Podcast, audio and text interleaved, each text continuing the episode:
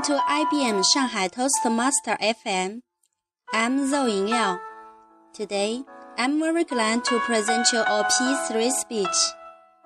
P.S. I love you.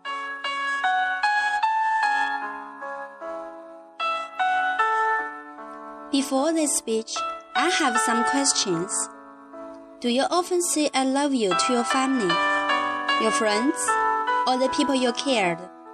Rarely or even never, just like me. Why would I ask these questions? Because I suddenly realize we seldom say these words in our daily life when we have time or chance. We were too busy with work or housework so that we forget to say that. Or we always think that we will have a chance or time in the future to say that. When I have heard the news about the Malaysia airline missing plane, I suddenly have such thought that what if I was on the plane? What would I want to do in my last minutes? I just have found that I really want to call all my family and my friends to tell them that how much I love them and care about them. I really regret that I haven't said it before.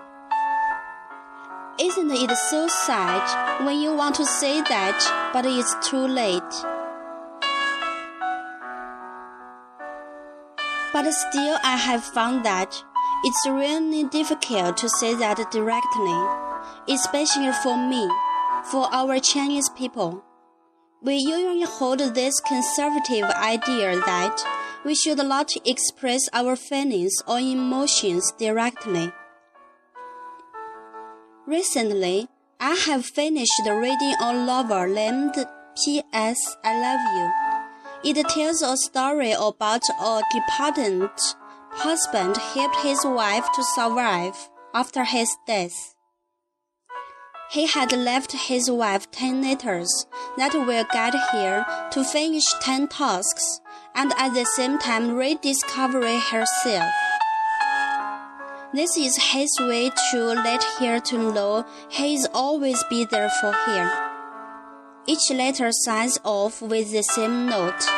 P.S. I love you. I have learned from this novel that maybe sometimes we could occasionally add a note to express our life. We could add a note to say that I love you. For example, when we are writing letters, or sending messages, or chatting via WeChat or QQ. I will give you an example. Last Sunday, the Mother's Day, I have sent a text to my mother that Happy Mother's Day. And then I just sent it's not too bad to end the note that P.S. I love you. After I ended that, I found it's not so difficult as I thought. Then I get the conclusion that maybe we don't need to say love directly because it seems a little difficult to say it officially or purposely.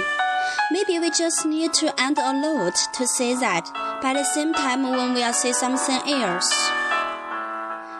I hope these little tips could be helpful for you to express how much you love your family or friends before it's too late. Thanks.